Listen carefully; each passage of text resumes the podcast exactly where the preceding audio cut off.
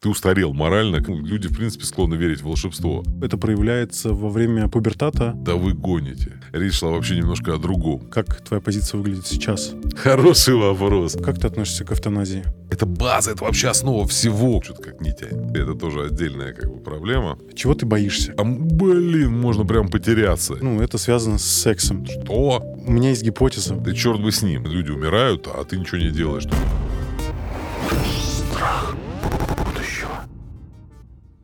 Друзья, всем привет! Это подкаст «Страх будущего». Меня зовут Илья Билов. Мы говорим о настоящем и прошлом, чтобы лучше разобраться в будущем и не бояться его. Сегодня у меня в гостях Павел Бранд, медицинский директор сети клиник «Семейная», кандидат медицинских наук, э, невролог, популяризатор науки, автор книги «На нервной почве». Павел, привет. Здрасте.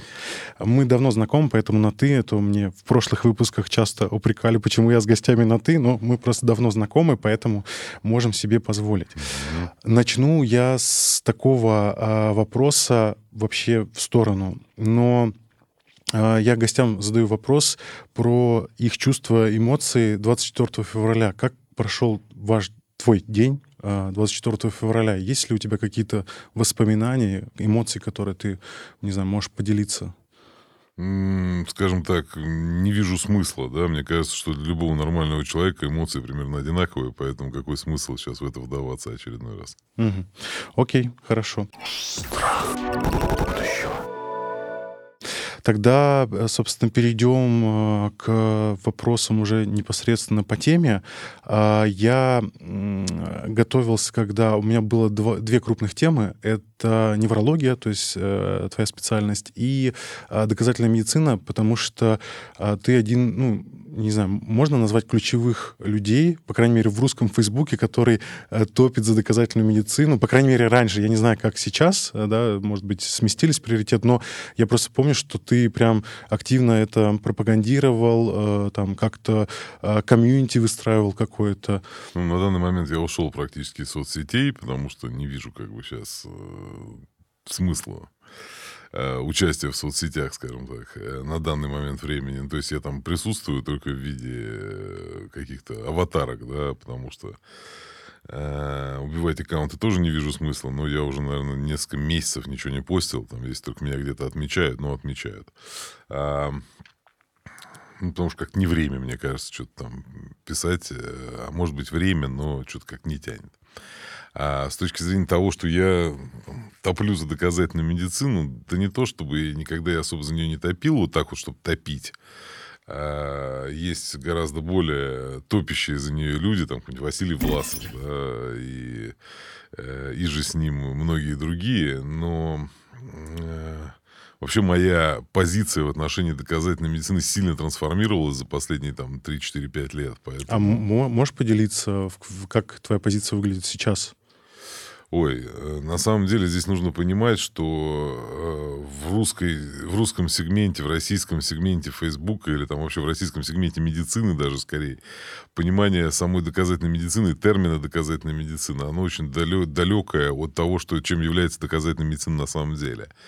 И э, если в начальном, на начальном этапе я был близок к этой позиции, да, что вот я с теми же, кто топит за доказательную медицину, то в последнее время у меня как-то, ну, я говорю, последние 3-4-5 лет уже, да, у меня очень сильно изменилось понимание, очень сильно изменилось отношение к конструкции потому что термин себя, можно сказать, дискредитировал, да, и э, в определенной степени, скажем так, поскольку уже все, кому не лень, его используют, и даже те, кто вообще не имеет к этому отношения, те, кто против, находится в противоположной стороне спектра, все равно, хотя там нет спектра, на самом деле, это тоже отдельная как бы проблема, а, во многом повлияло на мою позицию общения с одним из, э, скажем так, отцов, отцов-основателей э, того, что можно сейчас называть evidence-based medicine, это профессор Ешки, канадский такой специалист, который, у которого я как-то брал интервью. И э, я ему, естественно, задавал вопросы на эту тему, и оказалось, что все вообще не так, как казалось нам отсюда, э, смотря, да, и когда люди придумывали все это, речь шла вообще немножко о другом. И, э, в принципе, вот это, наверное, сильнее всего изменило мою позицию. Вплоть до того, что слово «доказательство» вообще не очень имеет к этому отношения. Ну, есть в английском языке evidence, да, и proof, и это разные значения. У нас доказательства... Да, ну... вот evidence — это вот как Ешке мне об этом как раз сказал профессор, что evidence — это скорее улика угу. чем доказательство, чем такое твердое доказательство. Это скорее путь к доказательству, чем доказательство. Угу. Вот, то есть такое направляющее. А у нас это превратилось а, в такую постулированную, догмированную какую-то систему. Угу. Ну, то есть, в моем понимании, а, доказательная медицина в России на данном этапе это нечто вообще собственное, отдельный собственный путь, да. А Все-таки у нас есть свой да, особенный у нас путь. Всегда, в России всегда есть свой особенный путь, это очевидно. И э, боюсь, что не, не в ту сторону поехал поезд, как обычно. То есть э, для нас это вообще характерная история. Э, мы всегда берем какую-нибудь хорошую идею, чем с ней делаем, да, и вот всегда эта идея, как бы, она не до конца оказывается той, чем была изначально. И вот здесь ровно та же конструкция, потому что Э, доказательная медицина это не догма, это не постулат, да, угу. то есть у нас она превратилась в некую, э, скажем так, противоположность э, такую советской, можно сказать, российской медицине, выраженной там в, скажем так, постулатах научных школ, там в каких-то таких угу. Историях, а, и она против, превратилась в что-то противопоставленное, да, угу. на самом деле это не совсем так. Доказательная медицина это скорее инструмент, чем э, какая-то э, не знаю, как это даже правильно назвать. Вот она, в моем понимании, доказательная медицина уже превратилась в некую религию, да, mm-hmm. такую медицинскую mm-hmm. религию. Противопоставление гомеопатии, там, э, лечению фуфломицинами и так далее. Ну, то есть некий фрейм деления на черное и белое. Да, то есть вот, вот мы рыцари света, да, mm доказательные врачи-убийцы, как бы, а вот э, те, кто нет, те плохие, их надо как в борьбе добра со злом, добро победит, поставит зло на колени и жестоко убьет, да, то есть вот здесь как бы э, ровно вот в этом, мне кажется, превратилась по большей части эта история, даже среди таких супердоказательных типа врачей, типа супердоказательных. А, есть э, большое количество людей, которые вообще не понимают, о чем идет речь. И а, самая большая беда, я считаю, в этой истории, это то, что дискредитировали термин, достаточно серьезно дискредитировали, угу. мифологизировали его, и в итоге сейчас, мне кажется, уже говорят, что вот я там апологет доказательной медицины, но это уже, блин, такая себе история. Зашквар. Ну, не то, что пока не зашквар, наверное, да, то есть это не такая история, что я апологет гомеопатии или остеопатии все еще. Но смотри, здесь какая образовалась история? Э, на самом деле не так просто объяснить э, различия, да, иногда бывает, когда глядишь со стороны, не всегда понятно, но э, допустим, да, существует большой, достаточно большая э, тусовка врачей, которые считают себя доказательными на основании того, что в своей работе они используют там американские, европейские гайдлайны, например. Угу да, и вот они идут строго по гайдлайну, и значит, мы, мы вот идем по гайдлайну, мы доказательные. Но угу. на самом деле доказательная медицина очень мало отношения имеет к гайдлайнам. И э, там даже иногда некоторые из них все-таки отступают чуть-чуть от гайдлайнов и уходят в то, из чего сделаны гайдлайны, в клинические исследования. Угу. Реклама. 2022 выбил у многих землю из-под ног, а два года пандемии и так были большим испытанием. Поэтому помощь психологов и психотерапевтов сейчас нужна как никогда. Если вы испытываете тревожность и стресс, у вас проблемы с самооценкой или вам просто плохо, то я могу порекомендовать вам классный онлайн-сервис по поиску психотерапевта. Ясно. Я начал пользоваться им не так давно, но мне нравится даже больше, чем когда необходимо ехать на сессию психотерапевтом или психологом. Я уже рассказывал про свой опыт психотерапии в одном из прошлых выпусков, но психотерапия полезна не только в случае депрессии, но и в случае выгорания. С этим я сталкивался очень часто. Последние несколько лет регулярно провожу сессии психотерапии, и эти периоды жизни стали даваться мне легче. По возможности рекомендую менять виды своей деятельности. Это помогает бороться с выгоранием. А психолог или психотерапевт поможет разобраться с бардаком в вашей голове и найти надежные ориентиры. Часто это совокупность факторов. Нелюбимая работа, абьюзивные отношения, финансовые проблемы, но это та инвестиция, которая важна как фундамент дома. Ясно, это удобная площадка, где можно просто и быстро найти нужного специалиста. Регистрация простая и займет меньше одной минуты. Стоимость сессии гораздо ниже очных сессий, все происходит онлайн и ездить никуда не нужно. Лично для меня самое удобное, что для записи на сессию не надо звонить или писать психологу, подстраиваться по времени. Сессии проводятся по встроенной видеосвязи на сайте сервиса и в приложении. Ясно гарантирует конфиденциальность, консультации не записываются, все сказанное на сессии останется между вами и вашим психологом. А по промокоду Future Show скидка 20% на первую сессию при регистрации. Если и бояться будущего, то только в отличном ментальном состоянии. Страх будущего. Да, гайдлайн это некая э, такая, э, скажем так, совокупность клинических исследований, анализа клинических исследований, которая привела к тому, что э, вот создали некое, некие рекомендации, не жесткие, надо сказать, да, в отличие от российских, которые должны быть обязательно к исполнению, здесь было создано некое такое вот, э, как путеводная нить Ариадны, да, иди mm-hmm. в ту сторону, если ты пойдешь в ту сторону определенным путем, то с большой вероятностью меньше ошибешься, чем если пойдешь в другую сторону другим путем. Угу. Речь скорее об этом. А, но, а, опять же, строгое следование гайдлайну, оно не всегда хорошо. А уж когда люди начинают э, ссылаться на, и пытаться лечить по клиническим исследованиям исключительно, да, то угу. есть вот человек говорит, так, э, значит, вот клиническое исследование было сделано там, не знаю, два года назад, в котором показано, что э, препарат А лучше, чем препарат Б там, на 0,05%. Поэтому препарат А мы будем давать всем, а препарат Б никому, потому что препарат Б говно. Э, это, на мой взгляд, считается, считается доказательной медициной. Вот, вот доказали, что препарат А лучше, чем препарат Б, поэтому будем использовать препарат А. А, но это не доказательная медицина. Это то, что называется clinical trial-based medicine, то есть медицина, основанная на клинических исследованиях. Она на самом деле является не менее, а может быть и более опасной, чем, например, гомеопатия. Да, ну, гомеопатия редко кого-то убивает, на самом деле. А вот э, опечатки в клинических исследованиях вполне себе могут. То есть, когда человек слепо следует э, тому, что написано в газете, условно говоря, или даже в медицинском журнале, то это может приводить к неким неприятным последствиям. Угу. Одну из таких вот последних историй это Золгенсма, да, препарат, который является, типа, сейчас вообще, вау, 3 миллиона долларов, самый дорогой препарат в мире, там, миллион долларов, неважно который, оказывается, был сфальсифицирован на этапе выполнения первичных доклинических исследований. Да, и, и вот сейчас недавно опубликовали отзыв статьи, и не до конца непонятно, все как бы дальше сфальсифицировано. Или конкретно это исследование. Угу.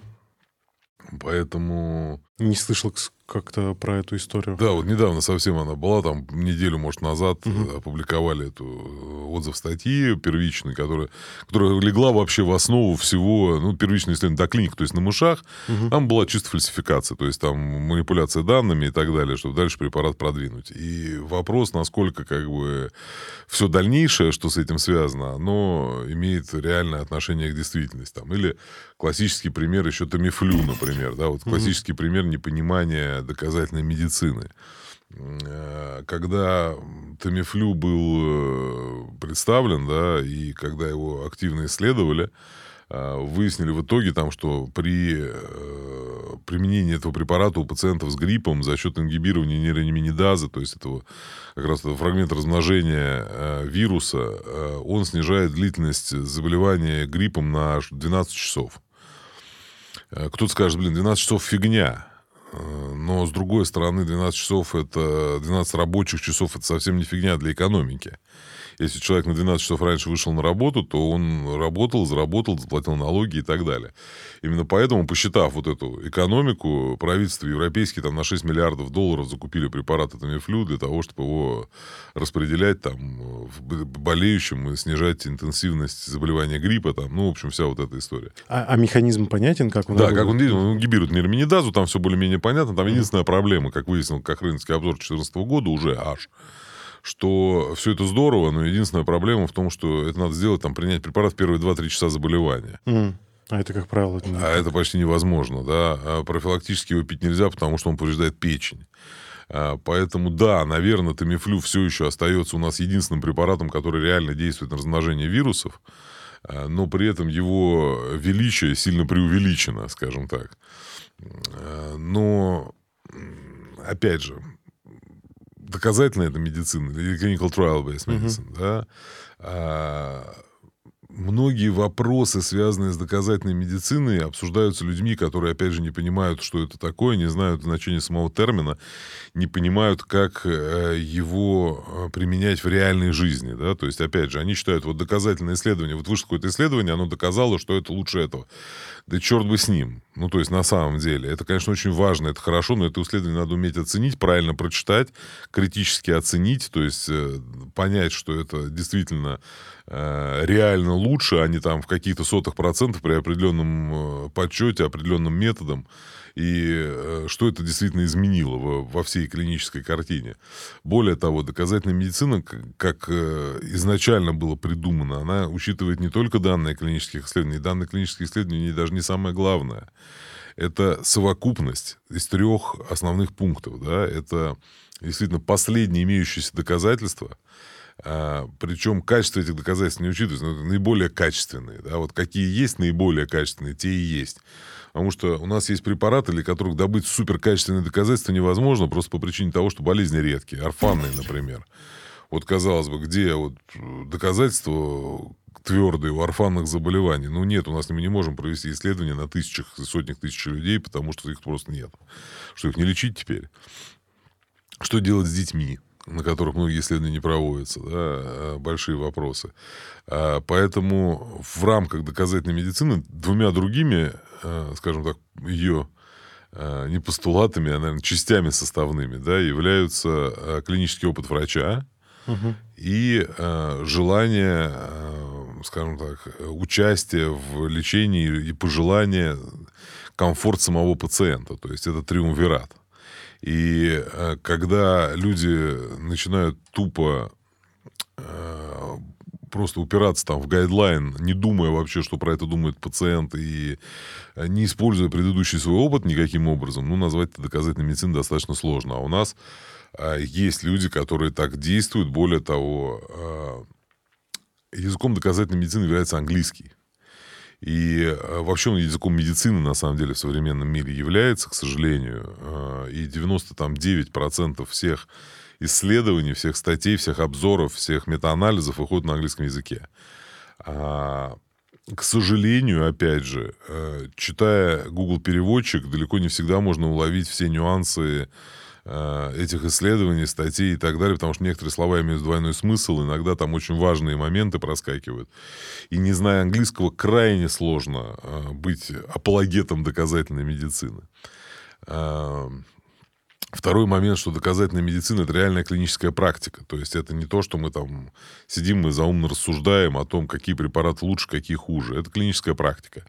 И э, клиническая практика должна быть выстроена да, с момента... Как институт. С момента поступления человека в медицинский вуз, да, именно в медицинский вуз, то есть ну, медицинскую школу, да, если мы берем США, там это медицинская школа, в России это медицинский вуз, и до момента начала его клинической практики, то есть это определенные э, понятные механизмы обучения, которые угу приводит в итоге к э, человеку к тому, что он умеет пользоваться медициной, инструментом под названием доказательная медицина. Угу. Просто взять, прийти вот там кому-то э, на прием и сказать, что типа, опа, а вот э, я хочу узнать, как пользоваться доказательной медициной, тебе там 3-4 дали мастер-классы, и ты такой, вау, я доказательный доктор. Блин, так не работает, к сожалению. А я не говорю, что врачи, которые пытаются уйти вот от советской вот этой вот модели, такой советско-российской системы медицины, плохие. Они не плохие, они хорошие. Они, наоборот, э, ну, это какой-то промежуточный... Да, это промежуточный этап, это то, что придется пройти, да, э, если мы когда-то дойдем до доказательной медицины, но э, это нужно вот реально перескочить, потому что... Э, Для этого, наверное, нужно институты реформировать. То есть тут, вот когда ты сказал про российский особый путь, мне в голове сформулировался такой вопрос, что, возможно, этот особый российский путь как раз э, следствие того, что у нас нет вот э, такого понятия, как при ВУЗе реальная научная э, лаборатория, или, например, при больницах, то есть если в Америке той же самой больница, это, по, су- по сути, и исследовательская, как правило, подряд... ну, не всегда, ну, но часто. Тоже, да, не, не, не надо мифологизировать Америку в этом okay. плане, да, у них тоже есть проблемы, большие проблемы, но э, у нас, да, у нас есть нюансы, связанные с тем, что ВУЗ далеко не всегда является научной лабораторией, и больница вообще чаще всего вообще никакого отношения к науке уже не имеет, если она не клиническая, там, а, больница университета, например. А, ну, то есть наукой вузы занимаются, опять же, э, смотрите, у нас э, очень часто наука делается ради науки что само по себе является достаточно сложным в концепции доказательной медицины, потому что, опять же, доказательная медицина – это прикладная история. Угу. И если мы говорим даже не доказательная, а evidence-based medicine, да, то есть это то, что применяется к пациентам. И, э, соответственно, э, когда у нас делаются вот какие-то умозаключения э, очень красивые, может быть, даже очень правильные, но которые не имеют клинического применения, то называть это наукой в рамках вот, доказательности очень сложно. Ну, к примеру, вот я тут вчера буквально общался с доктором, у которого там тема диссертации, которую он так и не написал, слава богу, хотя, может, не слава богу, была бы кандидатская, звучала как там прогностическое исследование факторов э, крови у спортсменов высших достижений в разрезе там одержанных побед. Ну, то есть, ну, вообще, Э, да, там у нас э, у ректора там крупнейшего медицинского вуза тема это э, докторской диссертации, если я сейчас не ошибаюсь, но там типа э, аденом простаты или там рак простаты ассоциированный с синильной деменцией, да, то есть, ну вот как они там взаимодействуют, ну блин ребята, это как бы вообще не о том, да, то есть это не связано с клинической практикой никаким Зато образом. оригинально. Как... Оригинально. Ну, все же, у нас же как, у нас диссертационные советы зачастую работают с целью э, защитить, у них же как, надо защитить как можно больше, есть, есть план там, да, должно быть защищено там 55 человек там в год, я не знаю. И давайте их всех будем защищать. А то, что там эта тема, надо же тему придумывать, это же не так просто. Если кандидатская диссертация это обычно просто умение работать с литературой там, и обрабатывать объем информации, анализировать, то докторская диссертация это открытие должно быть вообще, что-то должно быть новое, новизна какая-то должна быть. Там, у нас самый большой прикол это придумать новизну как бы своей диссертации, потому что ну, на самом деле хрен ли там нового, да, то есть ну ничего там нет. А у нас все там, а, новизна, внедрение. Ну, никто никуда ничего не внедряет, не внедряет естественно. Это все квази-наука такая. То есть угу. она Э, по сути, это наука, все равно что-то изучаем. Но, во-первых, зачастую нарушаются сами постулаты научные, то есть научного исследования. Вот, кстати говоря, доказательная медицина это про правильную науку еще ко всему прочему. Угу. То есть как правильно делать исследования, чтобы угу. они были действительно... Чтобы не получалось bad science, так называемый. Да, вот чтобы не получалось bad science, чтобы уменьшить количество ошибок систематических в этих исследованиях. Как правильно читать это, это вот, ну, там, Триша Гринхолл, это прям, типа, самая важная книга, написанная о том, как читать научные исследования и как их применять на практике, как их читать э, правильно, чтобы понимать, что там написано, а не то, что авторы хотели туда интегрировать.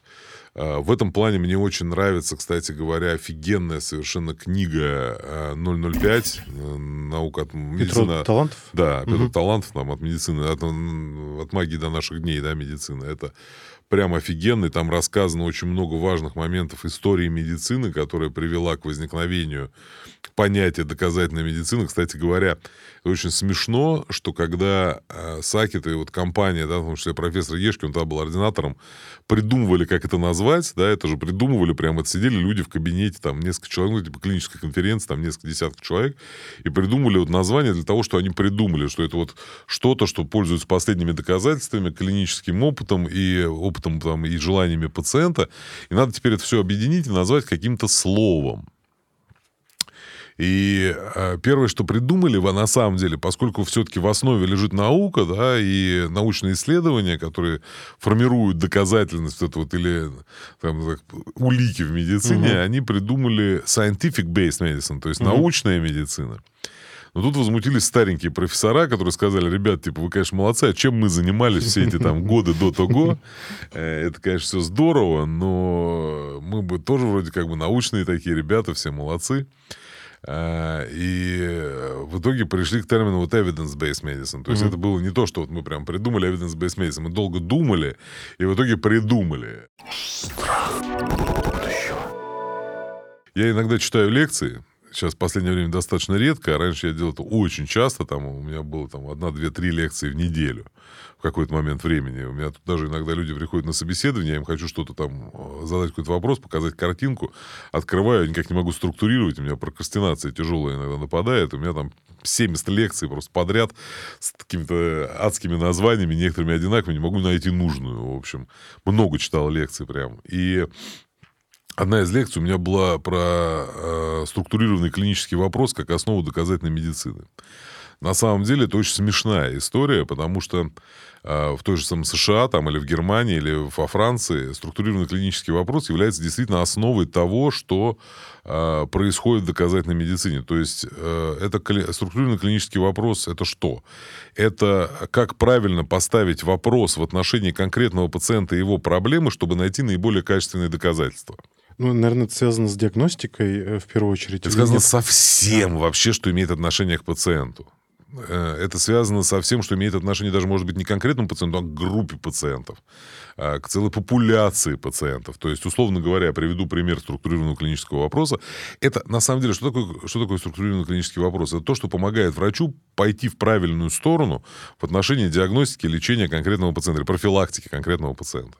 А, к примеру, да, а, есть вообще там есть студенческие вопросы, есть врачебные вопросы, да, там э, студенческие вопросы они там простые, это э, как работает, работает лекарство, как работает лекарство, у кого работает лекарство, э, есть какие-то осложнения, это прям простые вопросы, они прям возникают у любого человека, который начинает заниматься медициной, а вот там врачебные вопросы, они гораздо более сложные, они уже Э, структурированные, то есть они клинически, они имеют вопрос конкретной ситуации.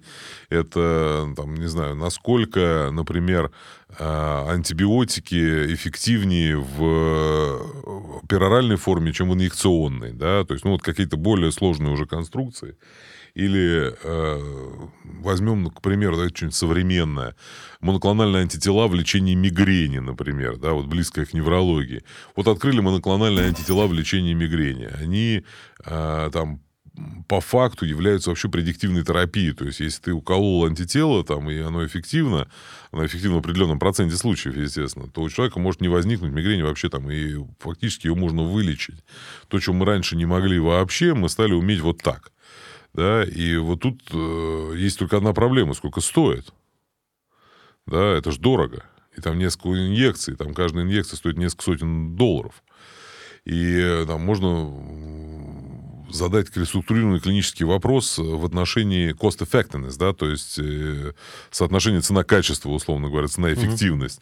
Mm-hmm. Например, в формате, что для пациентов с хронической мигренью моноклональные, насколько моноклональные тела э, скажем так, эффективнее при соответствующей стоимости, как стандартная терапия, да, то есть, ну вот сопоставить э, новую терапию, старую терапию, их отношения в соотношении цена-качество, цена-эффективность, и все это приложить к группе конкретных пациентов с хронической мигренью или к конкретному вообще пациенту. И дальше поиск научной информации. Научная информация — это огромные базы, это прям ад и Пакистан, это там PubMed, там Database, там и там, блин, можно прям потеряться. И как искать качественно информацию?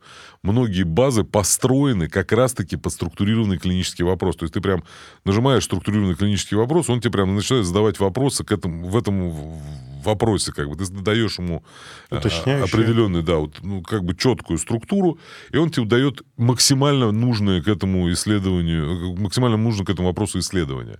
Это помогает очень быстро и очень качественно э, лечить пациентов. Вот там, например, подготовка американского резидента подго...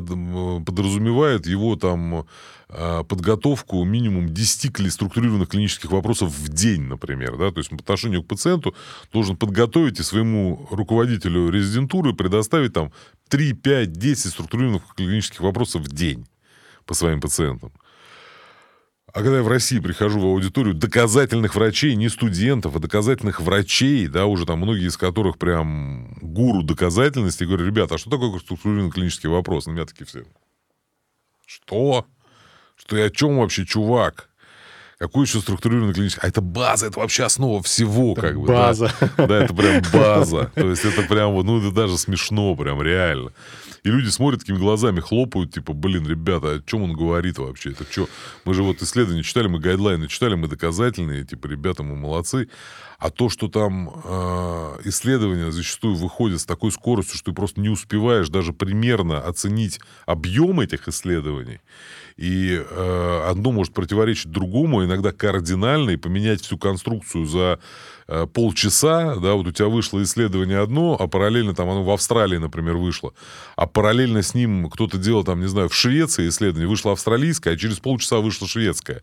Ты читаешь австралийское, как бы, думаешь, о, нифига себе, а через полчаса вышло шведское, которое его опровергает или как минимум, как минимум нивелирует, но ты шведское уже не читал, просто потому что не успел поймать. Очень быстро э, обновляется информация. Ну, вот стандартный тоже. Я в свое время, когда готовил лекцию, мне стало интересно, как медицинская информация вообще распространяется, с какой скоростью. Мгм. Я выяснил очень интересную историю, да, что в 1950 году весь объем медицинских знаний э, он удваивается, да, ну как вот понять можно, по- Мгм. скорости удвоения. Мгм. Один раз в 50 лет, да, то есть вот с 1900 по 1950 весь объем медицинских знаний удвоился. То есть было вот X медицинских знаний, знаний стало 2X. А, кстати говоря, вот я не помню точную дату, но в какой-то момент, там, в начале 20 века, умер первый, последний энцикл- энциклопедист. Мгм. То есть кто такие были энциклопедисты? У Петра Талантова тоже в какой-то главе эта тема разбирается, что э, большая часть медицинских новостей это полный шлак, и можно вообще на них забить. Тут дело не в этом. Дело в том, что... Вот что такое энциклопедисты? Это люди, как бы умер человек, который знал все. То есть объем мировых знаний был такой, что мог существовать человек, который тупо знал все. Ну вот мы считаем там людьми, с, там, не знаю, там, Вассермана какого-нибудь, да, там, или друзья. Прости, Господи. Да, ну неважно, это, это- мы сейчас не обсуждаем их там политические воззрения там или э, жизненные приоритеты, но это люди, которые много знают, реально, Мгм. много читали, много знают. Вот был, были люди, такие энциклопедисты, которые реально могли вот как энциклопедия работать, то есть они просто тупо знали все. Вот там последний умер, по-моему, там в конце 19-го, начале 20 века. А, и почему он был последний? Потому что объем знаний стал превышать возможности человека, в принципе. И вот в медицине такая история смешная случилась, что э, поскольку люди начали активно заниматься медициной, парадокс 20 века, что за 20 век в медицине было сделано больше, чем за всю предыдущую историю человечества. Да, причем там в первые 50 лет реально было сделано больше, чем за всю предыдущую историю. То есть, а уж дальше началось вообще шоу Бенни Хилла, как я это называю, потому что э, там условно в 80-м году уже 20 лет, раз в 20 лет обновлялось полностью, то есть удваивалась э, совокупность медицинских знаний.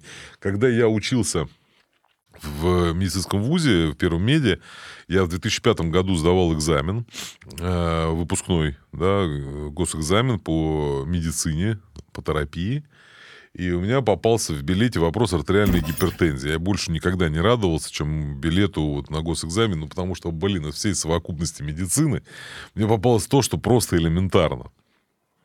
Я прям вспомнил главу нашего учебника, там прям как табличку, и меня сел к профессору, и все это ей радостно рассказываю, там какие препараты применяются. Она так на меня смотрит, говорит, простите, а какого года ваш учебник? Я говорю, я не знаю, ну, никогда не думал об этом. Она говорит, а могли бы, вот, наверняка здесь у кого-нибудь учебник есть, могли бы сходить посмотреть, мне интересно. Я говорю, ну давайте, не могу профессору послать же, да, я говорю, давайте, ну я там спросил, ребята, у кого-то есть там вот профессор э, просит учебник, в котором мы учились по терапии, говорит, да, конечно, вот бери.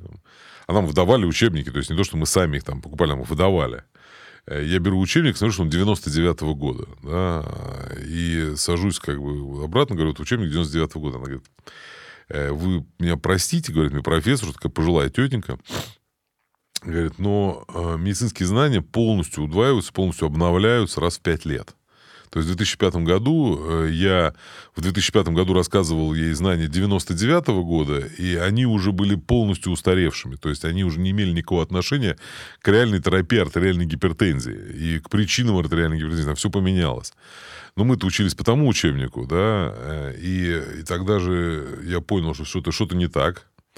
Начал потом уже, ну, потом было немножко не до этого, а чуть позже уже, там, когда я закончил ординатуру, начал этим заниматься, и дошел до прекрасной фразы, не помню, к сожалению, автора.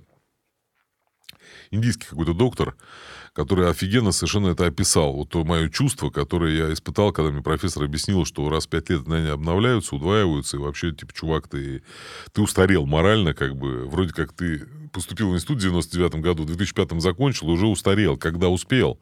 Казалось бы, да.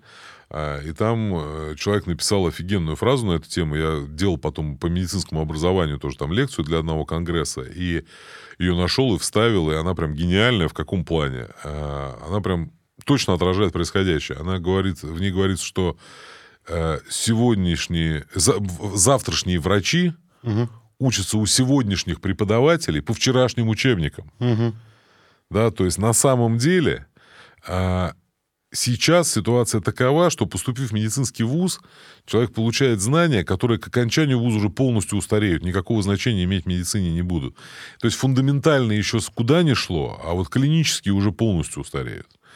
И э, если вот в 2005 году это было раз в 5 лет обновлялось, как бы полностью уже удваивалось, ну, в 950 раз в 50 лет, в 2005 раз в 5 лет, э, то в 2000, там, условно, 15 это было раз в 2 года, а считается, что после 2021 уже раз в 78 дней полностью удваиваются медицинские знания.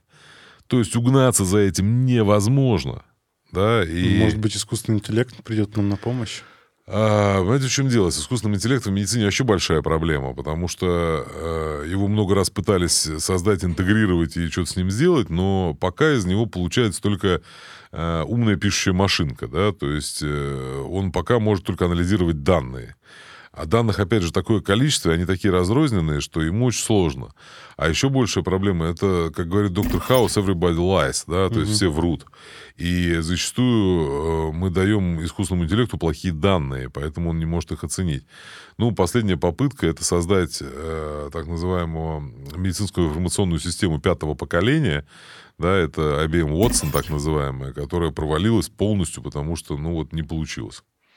Хотя, да, она была эффективнее в назначении препаратов там, лечения рака легкого на 50%, чем врач стандартный, но э, в итоге все равно это умная пишущая машинка, которая там потратили на ее создание 6 миллиардов долларов, а в итоге все равно ничего не может. Страх будущего.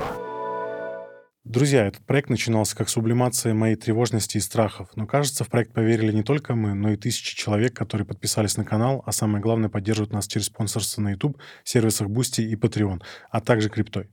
Если у вас есть зарубежная карта, вы можете поддержать нас ежемесячным пожертвованием на YouTube, выбрав комфортную для вас сумму. Нам важна не сумма, а регулярность. Достаточно пары долларов в месяц.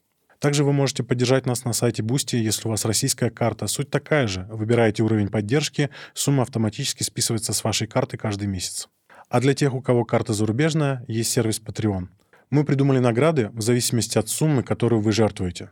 Например, указание вашего имени в описании к видео, указание в титрах, отдельная благодарность видео, дополнительный контент, бэкстейдж съемок, закрытый чат Telegram для спонсоров, розыгрыш книг, возможность задать свои вопросы гостям заранее и многое другое. Если вы хотите поддержать нашу работу, ныряйте по ссылкам в описании к видео. И да пребудет с вами наука. Страх у меня есть гипотеза, почему так в России тоже работает, что вот это промежуточное состояние тех, кто топит за доказательную медицину, оно как раз связано с тем, что это как будто бы перекладывание ответственности. То есть где-то есть какие-то гайдлайны, где-то есть вот эта вот идеальная доказательная медицина, и если мы будем действовать вот по ней, то а, мы как бы снимаем с себя ответственность, потому что а, как будто бы вот в культуре образования в России очень сильный запрет и осуждение на ошибки, то есть тебе не дают право на ошибку, а вот ну там в Европе, в США а, вот это право на ошибку, что ты на них учишься, оно как-то больше поощряется, что ли, нет? Согласен, с одной стороны, с другой стороны, еще раз, я не хочу сказать, что те люди, которые топят за доказательную медицину, они не правы или они плохие, они хорошие. Они на самом деле пытаются идти в нужную сторону. А проблема в том, что не хватает базового образования, не хватает э, понимания конструкции. Действительно, государство прям не помогает. Да, и, и иногда прям сильно мешает. Но, с другой стороны, они действительно правы в том, что это помогает бороться прям с мракобесием, это прям очевидно. Это дает возможность... Людям понять, что вот прям откровенно вредные методы можно отбросить как недоказанные, хотя здесь как бы с ребенка с водой это не выплеснуть, потому что какие-то методы не могут быть доказаны по объективным причинам, по современным критериям исследований. И опять же нужно понимать ограничения, что э, то, то, то, как написаны э, инструкции к исследованиям, это очень хорошо, но они написаны там в 93 году. И с тех пор многое поменялось э, по разным параметрам, и а какие-то вещи просто невозможно исследовать по этим критериям, да, там, не знаю, физиотерапию очень сложно, например, угу. или вообще оператор-зависимые методы какие-то, там, шем процедуры, то есть фальшивую процедуру не везде вставишь. А люди идут, в... люди хотят минимизировать э, не ошибки даже, а откровенный бред, и они этого добиваются, то есть они перестают лечить фуфломицинами всякими, да, то есть препаратами, которые просто сделаны для того, чтобы заработать денег, они убирают их, и это помогает сильно. Другой вопрос, что они не всегда знают, что делать дальше. То есть вот мы убрали противовирусные препараты, а у, у человека все равно есть запрос на лечение ОРВИ. И э, долго и упорно объяснять ему, что просто пить воду и снижать температуру, если она выше 38,5, ему не всегда достаточно. И он э, хочет чего-то волшебного. Ну, люди, в принципе, склонны верить в волшебство. А не всегда у врачей есть достаточно времени и умения объяснить, что волшебства не бывает. Да? Угу. И Тогда гомеопатию выписывают. Вот, опять же, но опять же, смотрите, если человек верит в чудо, то зачастую чудо ему приходит в той или иной форме. И, например, я очень удивился в свое время, когда столкнулся с тем, что американские врачи, такие супер доказательные, спокойно выписывают гомеопатию они вообще не парятся на эту тему. Почему? Потому что они считают, что да какая хрен разница, это совершенно э, безобидные там, шарики, которые человек может принимать, если ему хочется, если он параллельно проводит нормальное лечение, да, то есть если ему спокойнее от того, что вот эти шарики ему чистят печень, там, да хрен бы с ним, пускай он их пьет. Они очень удивляются каждый раз, что вы так с ней воюете. Я им объясняю, ребят, у нас прям это же как бы э, другая проблема. У нас гомеопаты запрещают людям лечиться нормально и лечат их только этими шариками. Они очень удивляются. Говорят, а как они медицинскую лицензию не, у них не отнимут? Он говорит, у нас нет медицинских лицензий, как бы. Чего у них отнимать, как бы? Нечего отнимать. Э, с другой стороны, мы понимаем, что там гомеопаты, остеопаты, там физиотерапевты, зачастую иглорефлекс-терапевты у нас выполняют дополнительную функцию Э, психотерапевтов, да, потому что психотерапия и психиатрия была долгое время стигматизирована, люди не готовы со своими соматоформными там и психосоматическими расстройствами. Ну, они, они банально эмпа- э, более эмпатичны, чем врачи. Более вот. эмпатичны, они э, дольше ведут приемы, они э, объясняют, как модифицировать образ жизни, зачастую очень правильно, да, там заставляют людей, естественно, диету на определенную, там, зачастую неплохую. То есть у них есть, опять же, позитивные моменты, многие из них неплохие врачи, на самом деле, разочаровавшиеся в каких-то областях медицины, медицины, пришедшей к какому-то вот такому безопасному, как в свое время вообще возникла, например, остеопатия, да, или гомеопатия. Это же было относительно безопасно вокруг, по сравнению с тем, что происходило вокруг, да, там 200 лет назад.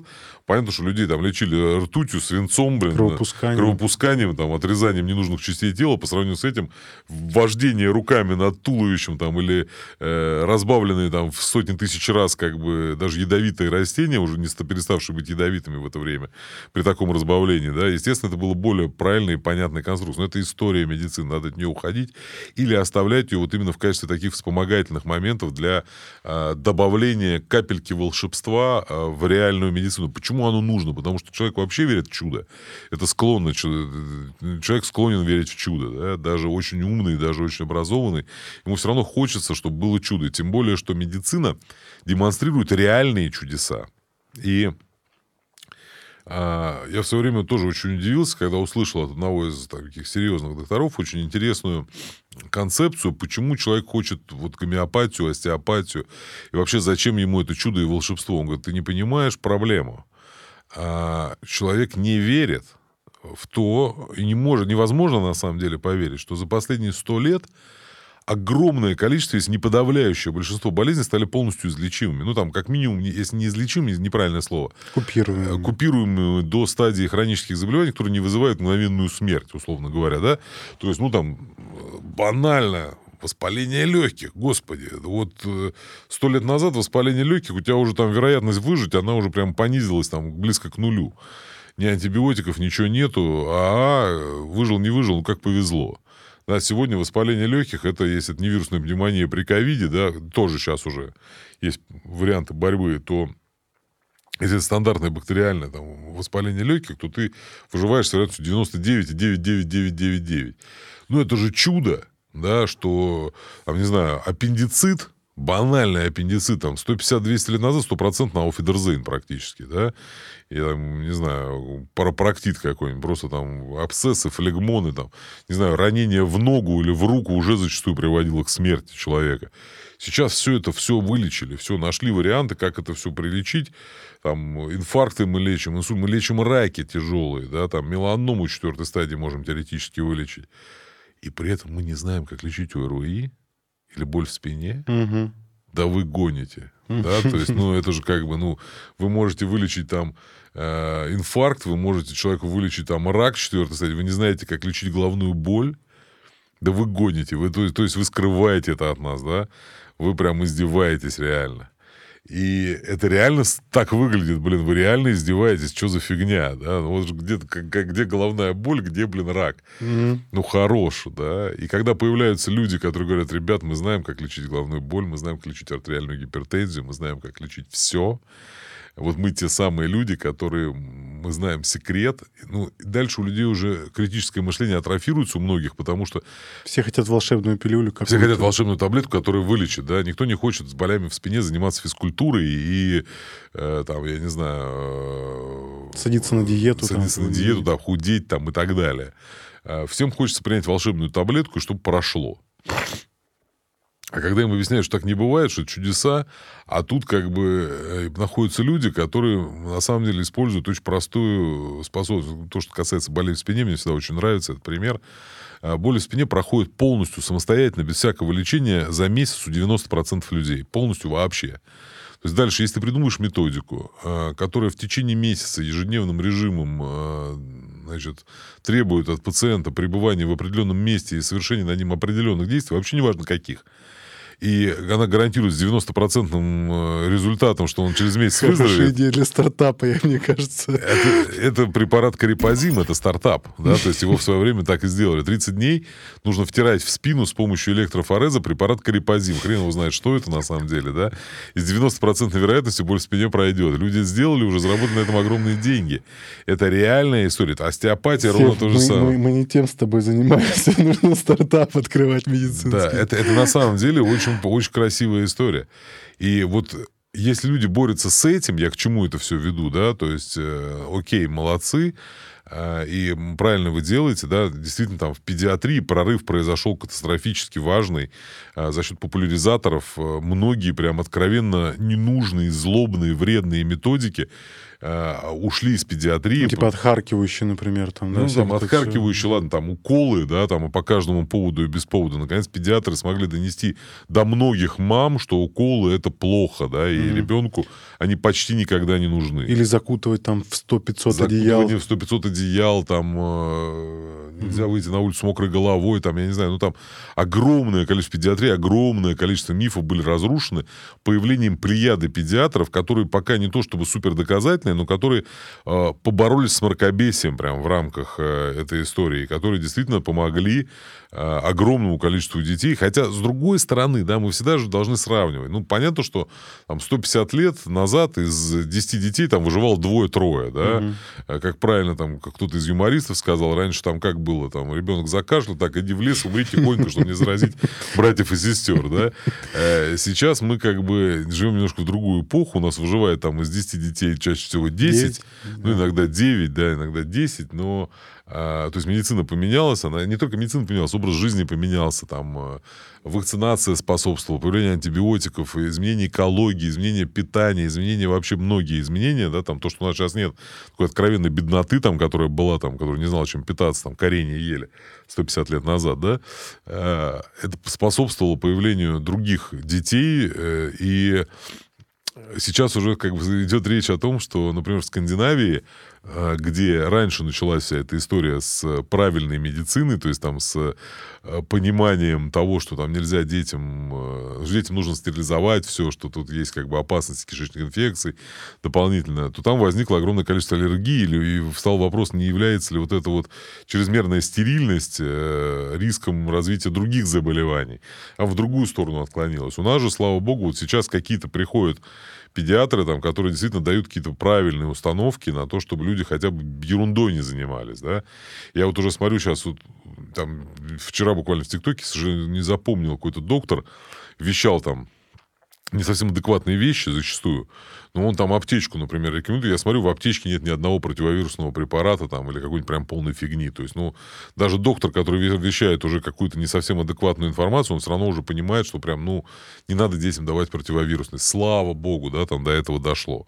Это, конечно, уже прям позитивно. Даже уже в поликлиниках зачастую детям не назначают противовирусные препараты. Ну, вот я болел дважды ковидом, и врач, который приезжал, он, соответственно, мне на бумажке написал, и там, собственно, противовирусные да. средства. Э, ковид во многом откинул всю эту историю назад, э, потому что еще вот прям перед ковидом я тоже очень удивился, что поликлинические врачи тоже перестали почти выписывать противовирусные, но ковид настолько всех напугал, что э, опять же, нужно было хоть что-то выписать, потому что, ну, блин, люди умирают, а ты ничего не делаешь. То есть это прям фигово.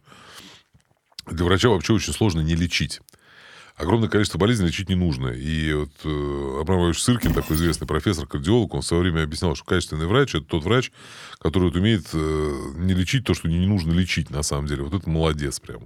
Это очень сложно объяснить человеку, что не надо его лечить. Прям это, угу. А угу. если ему плохо, грустно, обидно, он умирает, блин, ну это беда. Реклама. Наши друзья из издательства Alpine Nonfiction предлагают познавательные и расширяющие кругозор книги, а по промокоду FUTURE вы можете получить скидку 15% на сайте alpina.ru. Читайте умные книги. Страх будущего. Чего ты боишься, как человек? Вообще прям такой вопрос. Не знаю, честно говоря, чего я боюсь. Наверное, наверное болезни, болезни близких, наверное, боюсь. Угу. А есть страх смерти, может быть, или там, не знаю, дожить до такой старости, когда ты... Да, знаю, дожить там... до старости прям до глубокой тоже боюсь, не хочу. Угу. Ну, потому что знаю хорошо, чем это все заканчивается. Не люблю, когда начинаются проблемы с памятью, с ориентацией. Там. До глубокой старости тоже боюсь дожить. Вот как угу. бы что-то промежуточного хотелось бы. Угу. Страх смерти как такового нету. Не знаю, никогда, наверное, не было. Как ты относишься к эвтаназии? Позитивно. Можно ли ее внедрить в России вообще? На данном этапе точно нет. Угу. А почему, как ты думаешь? А, эвтаназия это очень интересная штука. Я вообще уверен, наверное, не, не уверен, мне кажется, что внедрение эвтаназии вообще в нынешнюю медицину, оно сомнительно по своей э, своевременности, скажем Может так. быть, не к медицине, а как отдельный институт это сделать? Э, очень сложный момент. То есть я, я чисто позитивно отношусь к эвтаназии, потому что э, на самом деле человек должен сам выбирать, жить ему или умереть. Это совершенно очевидно, на мой взгляд, должно быть. Э, но здесь возникает куча проблем этического характера, и в том числе, кто должен проводить эту эвтаназию, или должна быть это аутоэвтаназия. Тут же возникают религиозные вопросы, да, которые очень сильно мешают эвтаназии в любой ее форме, потому что э, как ни поведи, любое убийство грех, а самоубийство самый тяжкий грех. То есть тут возникает куча моментов, хотя э, сама по себе концепция э, понимания человеком и принятие человеком решения в отношении продолжения или непродолжения своей жизни в формате, когда он очевидно неизлечимо э, болен, страдает и не может эти страдания переносить, то есть фактически подвергается ежедневной пытке, э, прекратить эти страдания, он должен принять решение об этом сам. Угу. Иметь возможность это декларировать, подтвердить определенным образом и провести. А другой вопрос, что тут очень много нюансов, связанных с психическими заболеваниями, а, с... То есть, когда ты не можешь, очевидно, понять, страдает человек или нет. Но когда у него рак четвертой стадии, он там с разрушенным позвоночником, нашпигованный печенью, там, дрявыми легкими, и не мочится, не ходит в туалет вообще, там, не знаю, у него там пропало зрение, слух, и он там ежедневно испытывает адские боли, да, там, от которых орет день и ночь.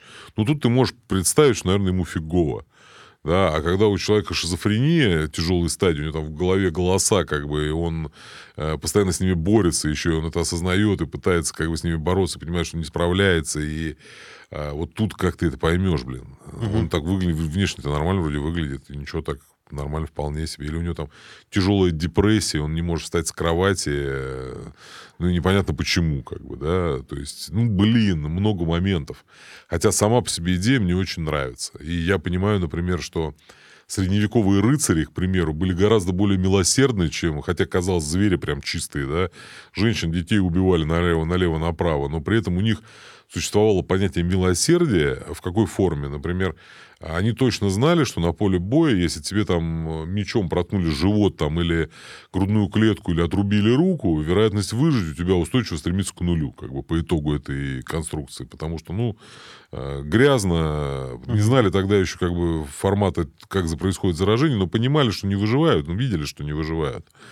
И у них существовал даже специальный ножик, который назывался мизеркордия, да, который применялся для того, чтобы э, облегчать страдания э, вот таких вот поверженных врагов более того, не только врагов, но и друзей, и, и даже тут скорее не только друзей, но и врагов. То есть рыцарь, идя по полю, с помощью этого специального ножа, очень острого и тонкого, который мог проникать в сочленение лад, добивал раненых рыцарей, которые не могли выжить, очевидно, да, и то есть он фактически, он спрашивал, типа, добить, не добить, а надо добивать. Человек говорил, да, я понимаю, что мне конец, я помолился, я как бы все, сам себя убить не могу, потому что это смертный грех. Угу. Аллилуйя, как бы, да, ну, давай ты меня дозамочи уже. И он как бы подходил и вот такую милость оказывал врагу, например, что на самом деле какой-то верх милосердия, да, то есть это какая-то такая вот вершина. Вот враг, только что вы бились насмерть за э, какую-то вот историю, а тут такой акт милосердия. Вот пускай угу. он страдает, казалось бы, да, нет. Вот такая история. А, хочу поделиться личной историей. Во-первых, как ты лично и твоя клиника мне помогли. А, в общем, история была в 2020 году. И, э, во-первых, спасибо, что ты всем моим друзьям поставляешь качественных врачей по рекомендации. Это отдельная благодарность. А, потому что, вот, например, мои подруги гинекологов найти просто, это какой-то просто ахтунг. Не могут найти нормальных гинекологов. Только после обращения к тебе они э, нашли, наконец-то, тех самых. Вот, у меня была история, значит, какая — у меня начались мигрени. А, и я, наверное, пару недель мучился от головной боли, пил нурофен а, пачками, а, и а, все никак не проходило. И я выявил, что ну, это связано с сексом. То есть, когда я занимался сексом, а, у меня начинала безумно болеть голова, что прям раскалывалась. Я обратился вот к врачу, которого ты мне рекомендовал, и, в общем, она мне поставила диагноз, а, если я правильно помню, а, этот, головная боль, ассоциированная с сексуальным поведением или что-то такое. Сексуальное поведение было бы смешно. А, нет, нет, э, Если бы это было сексуальное поведение... Возбуждением. Было... Сексуальной активностью. Сексуальной активностью, э, да. да. Сексуальное поведение — это вообще классная история. Экспрессионисты были бы счастливы, но э, на самом деле, да, есть такая форма головной боли, причем их две даже, есть посткоитальная и оргазмическая, они разные, то есть есть... Эм, на самом деле, да, есть такая история, и хорошо, что выявили.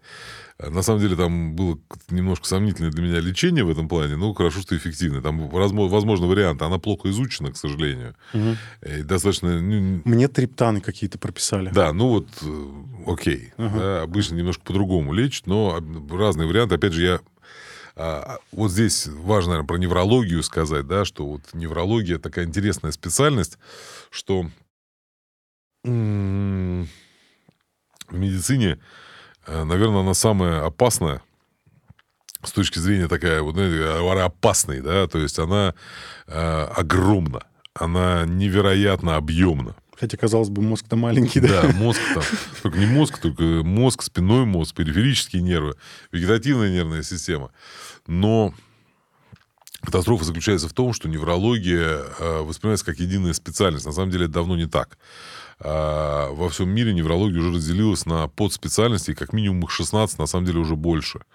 Э, есть отдельные люди, которые занимаются, например, головными болями. Они называются цефалгологи, э, от слова цефалон, да, голова, цефалгологи, алгус — это боль, цефалгия — головная боль, да, а, которые занимаются конкретно головными болями. Казалось бы, блин, ну так мы дойдем до доктора по левому глазу. Все всегда говорят, вот у вас тут цефалгологи, вертебрологи, там, паркинсонологи. Сейчас мы дойдем до доктора по левому глазу, и вообще Типа, что за фигней вы занимаетесь? На самом деле прикол в том, что головных болей 300 видов практически, да, там до 300 видов, вариантов. И это больше, чем совокупность болезней, например, кардиологии и эндокринологии вместе взятых. Да? То есть вот можно взять кардиологию, эндокринологию, объединить их, и получишь как бы меньше, чем головных болей, диагнозов. Да, редкость у них очень разная, но все равно, чтобы человек разбирался глубоко, он может заниматься только этим. Фактически цефалгологи в другие области неврологии даже не заходят. Они не знают, там, как лечить судороги или что такое болезнь Паркинсона. Там. Ну, то есть теоретически знают, конечно, но на практике не, не апдейтят свои знания на этот угу. счет, потому что им надо апдейтить эти знания про головные боли, хотя бы для того, чтобы их правильно диагностировать, я уже не говорю про то, чтобы лечить. А посткуитальная или оргазмическая головная боль, головная боль, связанная с сексуальной активностью, нередкая штука, кстати говоря, у мужчин. У женщин, я вот тоже, я, я потом начал гуглить, и оказалось, что э, больше, чаще всего это проявляется во время пубертата, там 15-16 лет у мальчиков, э, и, собственно, остается хронически на всю жизнь. У меня, к счастью, не хроническая. Да, по-разному может быть. Э, разные. Мы до конца не знаем, в чем это связано. Понятно, что это какие-то механизмы, связанные с возбуждением, кровенаполнением, там есть свои нюансы, да, и, э, например, многие э, препараты, улучшающие потенцию, скажем так, да, могут провоцировать головные боли, да, именно по той же как бы схеме примерно. То есть, если это очень часто, кстати говоря, путают врачи, пациент рассказывает о возникновении головной боли после полового акта, а на самом деле это ассоциировано с приемом препарата. Угу. Да. Ну, я никогда не принимал. Ну, слава богу. Э, но, я говорю, часто так бывает. А, но бывает и чистая посткоитальная или там оргазмическая ассоциированность сексуальной активностью головная боль. Там есть определенные схемы лечения. И возможно, что, опять же, вот мы возвращаясь к тому, что мои схемы, возможно, уже устарели, и триптаны сейчас являются препаратом выбора для лечения головных болезней, ассоциированных с сексуальной активностью, потому что я помню другие препараты. Да? Mm. Но, опять же, я не возвращался к этой проблеме там уже 7 лет, поэтому для меня... Можно еще один уточняющий вопрос? Я когда начал, опять же, гуглить, оказалось, что ассоциированных болей дофига и больше. Например, я нашел, что от смеха человек тоже испытывает приступы мигрени. Как, вот можешь вообще подробнее с Нет, чем? Значит, вот... это не мигрень. А. Надо понять, ага. да? Э, в, у нас есть э, достаточно э, стандартная э, конструкция, э, когда мы называем все головные боли мигренями. Угу. На самом деле мигрень это обособленная группа головных болей, тоже огромная. То есть там много головных болей, но а, они очень четко выделены. Мигрени хорошо изучены. Их много, но они не имеют такого прям отношения, что все головные боли можно называть мигренью. Так было когда-то, лет 200 назад, все головные боли действительно называли какое-то время мигренями. Но а, это даже не самые частые головные боли. То есть сейчас самые частые это головные боли напряжения. А вот головные боли, ассоциированные с различными состояниями, такими как сексуальная активность, например, да, это именно головные боли. То есть это не migraines, а headaches. Это разные mm. совершенно термины. Mm-hmm. А, существуют действительно и со смехом, почему нет, там, с чиханием может быть ассоциирована mm-hmm. головная боль. Я просто представил, насколько хреновое качество жизни у этих людей, в том смысле, что, ну, в хронической, если это стадии, как бы... Я вам скажу, что э, наш организм вообще гораздо интереснее история, да, и э, есть гораздо более сложные конструкции, ассоциированные со смехом. Например, нарколепсия первого типа. Что это? Когда человек во время смеха засыпает. Ого. Вот это вот гораздо интереснее. Или любое, любое проявление эмоций вызывает падение и сон. Вот это вот э, гораздо Ты более неприятно, чем это головная часто боль. тоже? Нет? Редкое, но бывает. Ага. В принципе, существует Э, очень простые э, ситуации, когда человек действительно на фоне любого проявления эмоций, неважно, плачет или смех, просто падает и засыпает. Такая реакция организма. Поэтому ассоциированных симптомов очень много, и э, лечатся они зачастую совершенно одинаково, несмотря на то, с чем они ассоциированы. Но, к счастью, головные боли более или менее, большая их часть, как минимум, поддается контролю, если не полностью излечивается. Угу. Ну вот у меня с 2020 года никаких повторов вроде не было, к счастью. Сейчас было хорошо, если бы сказали, секса и повторов не было.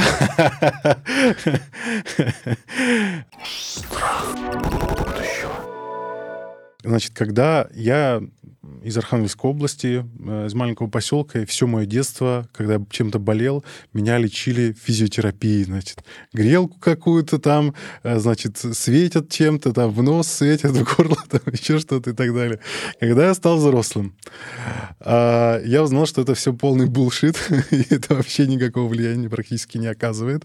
Но откуда вообще это взялось? Я, я просто э, пытался как-то в историю погрузиться, никто мне нормально на это не ответил. Это какое-то такое науковерие в технологии или что? Как, да, как это, это науковерие.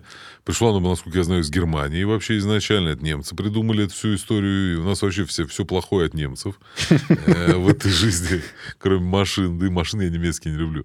Э, но э, на самом деле, смотрите, во-первых, я бы не сказал, что это bullshit. Ага. Э, то есть вот прям э, вот как... эта конструкция bullshit а, она ага. не имеет отношения к доказательной медицине. Ага. В доказательной медицине нет понятия bullshit. Доказательная медицина просто про такими понятиями не апеллирует. Да? Ага.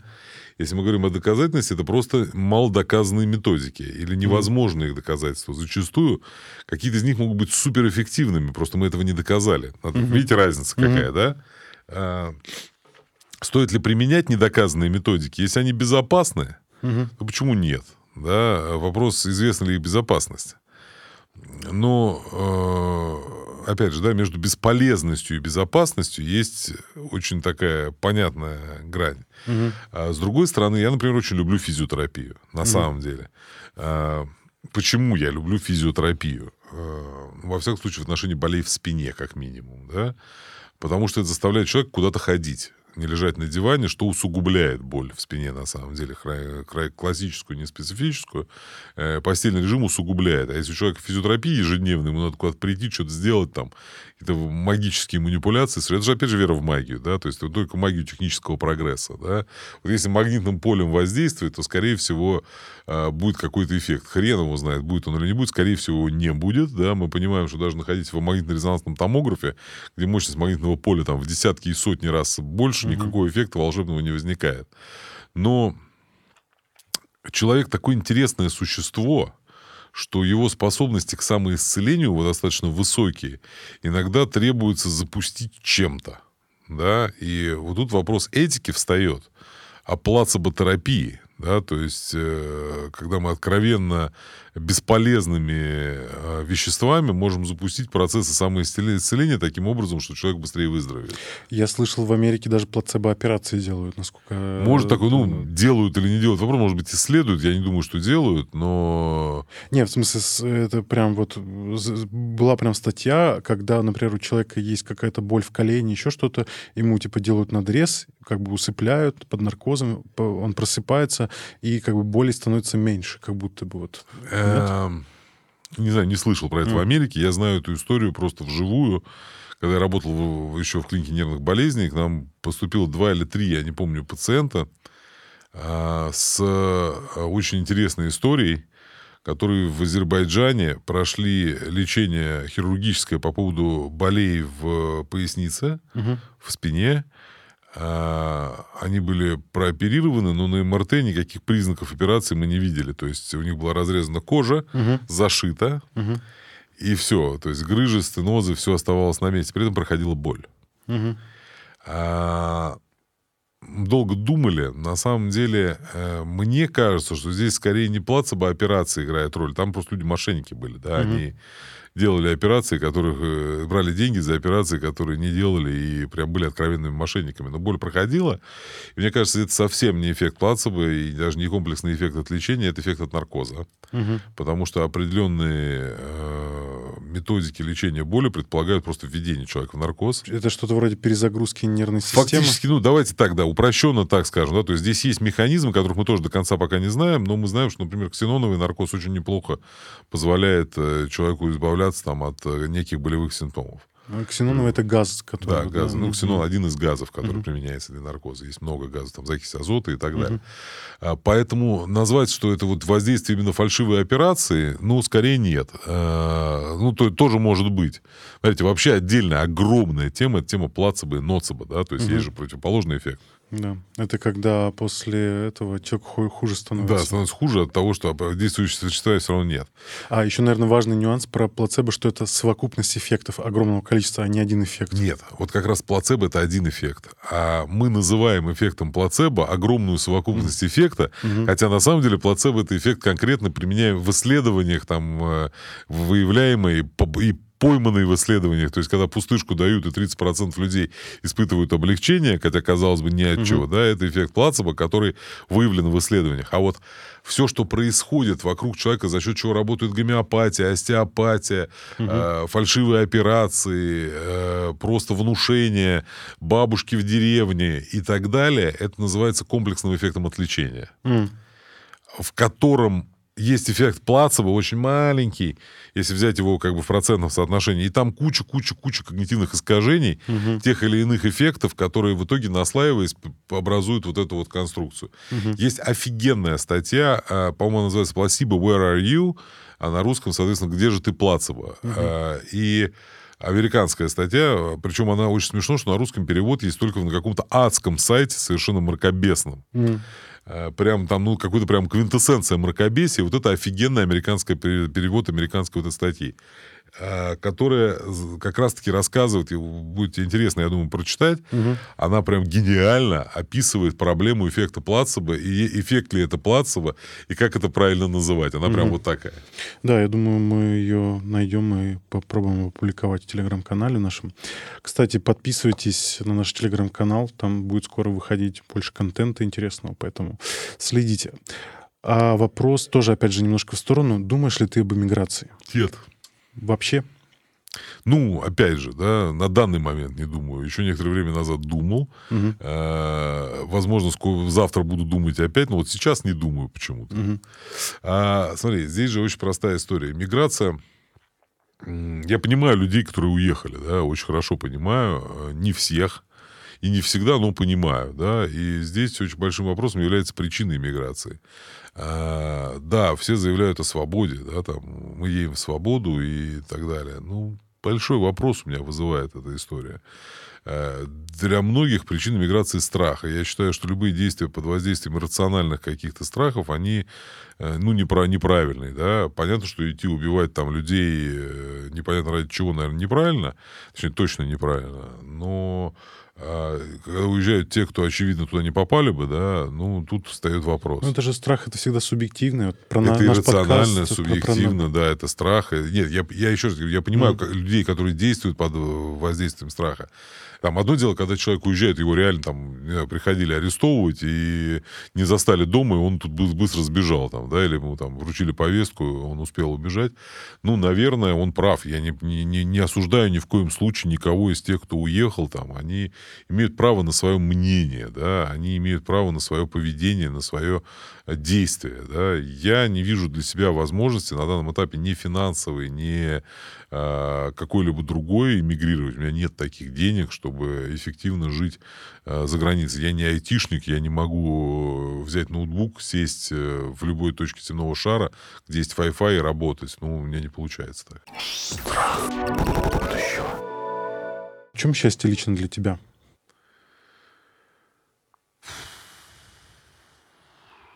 Сложный вопрос. А, ну, наверное, в первую очередь, все равно здоровье близких. А, Просто я настолько часто сталкиваюсь с э, нездоровьем людей, что здоровье уже как бы... э, Когда все здоровы, уже счастье, да. Соответственно, так, наверное, какая-то самореализация и возможность э, делать то, что тебе нравится, интересно, и еще получать за это какие-то деньги. С кем из людей прошлого и настоящего ты бы хотел встретиться лично с одним человеком? Хороший вопрос. Кстати говоря, всегда, когда э, где-то в интервью слышу этот вопрос, э, я всегда задумываюсь над ним, думаю, слава богу, мне не надо на него отвечать. А, Ты знаешь, наверное, что самое интересное, если мне нужно было встретиться с кем-то одним э, из всех вот людей, живших на планете, я бы, наверное, хотел встретиться с Гаем Юлием Цезарем. Неожиданно. Ну вот я, да, вот я сейчас задумался, потому что чувак, который, ну, реально э, мастер своего дела был там во всех отношениях, там создал гениальный пил. Понятно, что был сволочью редкой, но он был очень интересный, конечно, парень. А что для тебя справедливость? Хороший вопрос тоже. Что такое справедливость? Ну, блин.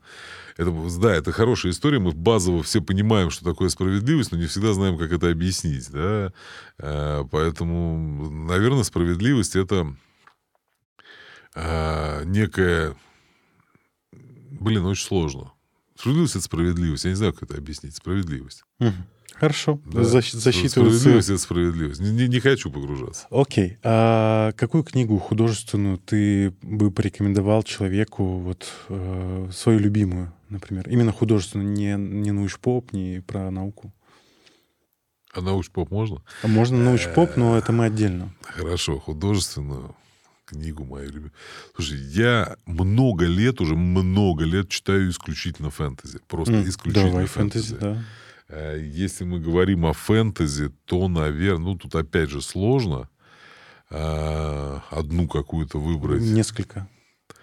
Ну, я обожаю Вадима Панова. Он Мгм. прям, ну, там, до, Читал. до там, десятой книги, наверное. А какие тайный, романы? тайный город, это прям Мгм. все Мгм. круто там, да, там. Потом уже начинается, конечно, полное безумие. Ну, первые там 7-10 книг можно читать, это очень круто. Не, на самом деле дофига э, российского фэнтези. Вот недавно я прочитал там «Синее пламя» Пехова, там. М, Вадим Пехов тоже. Нет, он не Вадим, он. Алексеев. А, не Алек- а, все, Алексей Пехов, да, да. Да, э, хроники Сиалы, Синее пламя, да. Я люблю российское фэнтези, мне прям нравится. Э, И, ну, там, понятно, что там классический Роджер Железный, там, да, там, Хроники Амбера, тоже все это здорово. Ну, надо сказать, что я обожаю, там, э, Дюма, например, там, графа Монте-Кристо, и в свое время, там, пять раз его перечитал, там, я перечитал «Войну и мир» четыре раза, я, там, э, обожаю Наполеона Торле, да, там, ну, я, например, очень, у меня проблема, у меня нарколепсия тоже, заболевание, вот как раз, которое вызывает патологическое засыпание, и если у меня не хватает адреналина, то я засыпаю. Вот книжками такая же история. В книжке должно быть действие. То есть Мгм. вот когда идут долгие рассуждения о жизни и о философии, и о проблемах бытия, я сразу засыпаю. Да? Поэтому, вот, например, как-то вот «Войну и мир» я смог прочитать, причем даже четыре раза, но меня как-то захватывало. А вот, Мгм. например, Достоевского вообще не могу читать. Про книги научпоп, что бы ты порекомендовал? Ой, э, Ну, Петра Таланта мы Петра, уже Петра упоминали. Талантова однозначно. Э, На самом деле э, офигенные совершенно книги Антона Родионова. Я считаю, их вообще надо всем прочитать в принципе. А, И название. врачам в частности. Это Академия Антона Родионова. Их 7 Мгм. или 8 штук, они все офигенные. И личные, и в соавторстве написанные. И Антон, я считаю, вообще молодец. Он вообще, он- можно прочитать только это, и фактически там вопрос взрослой медицины для людей будет во многом закрыт. Э, Детская это Сергей Бутрий, там Анна Левадная, да. Вот э, круто. А вообще из такого научпопа классического я бы, конечно, рекомендовал людям прочитать, э, и врачам во многом даже, прочитать Оливера Сакса, человек, который принял жену за шляпу. Это, конечно. Да, это, Самое- это, это, это Ну, и, или там моего дедушки, книжку Александра Ивановича Лурии, про двоюродного дедушки, маленькая книжка о большой памяти. Мгм. Ну, еще, кстати, наверное, можно классику э, от себя добавлю «Охотники на микробов». Тоже хорошо, да, согласен. Но вот человек, который принял жену за шляпу, разрыв. И у нас э, конкурс. Э, у э, Павла есть вот такая замечательная книга на нервной почве. У нас две книги, но одна для меня. Вот, э, я ее в собственную коллекцию добавлю. А вторую книгу мы подпишем и разыграем на нашем Патреоне и Бусти. Вот такие вот э, замечательные книги можете купить. Ссылочку, может быть, где-то в описании тоже оставим. Вот, поэтому, а, но если вы хотите с автографом именно, то заходите на наш Бусти Patreon, там будет розыгрыш. Вот, а Павел а, подпишет эту книгу для победителя. А, Павел, спасибо тебе огромное. А, прям а, очень фундаментально мы поговорили. А, узнал очень много интересного. Я надеюсь, не в последний раз. Приглашайте. Вот, да. А, и я тогда, пользуясь случаем, тоже порекомендую клиника семейная в Москве. Вы в других регионах В Москве, есть? в Подмосковье, в Подмосковье? Рязани, в Туле. Ага. Окей, клиника семейная. А, Павел очень а, трепетно относится к выбору врачей, которых они Стараемся. берут. Не всегда получается, к сожалению. Да? Но в любом случае, э, я только с хорошими врачами взаимодействовал в вашей клинике, поэтому Аллилуйя. могу рекомендовать.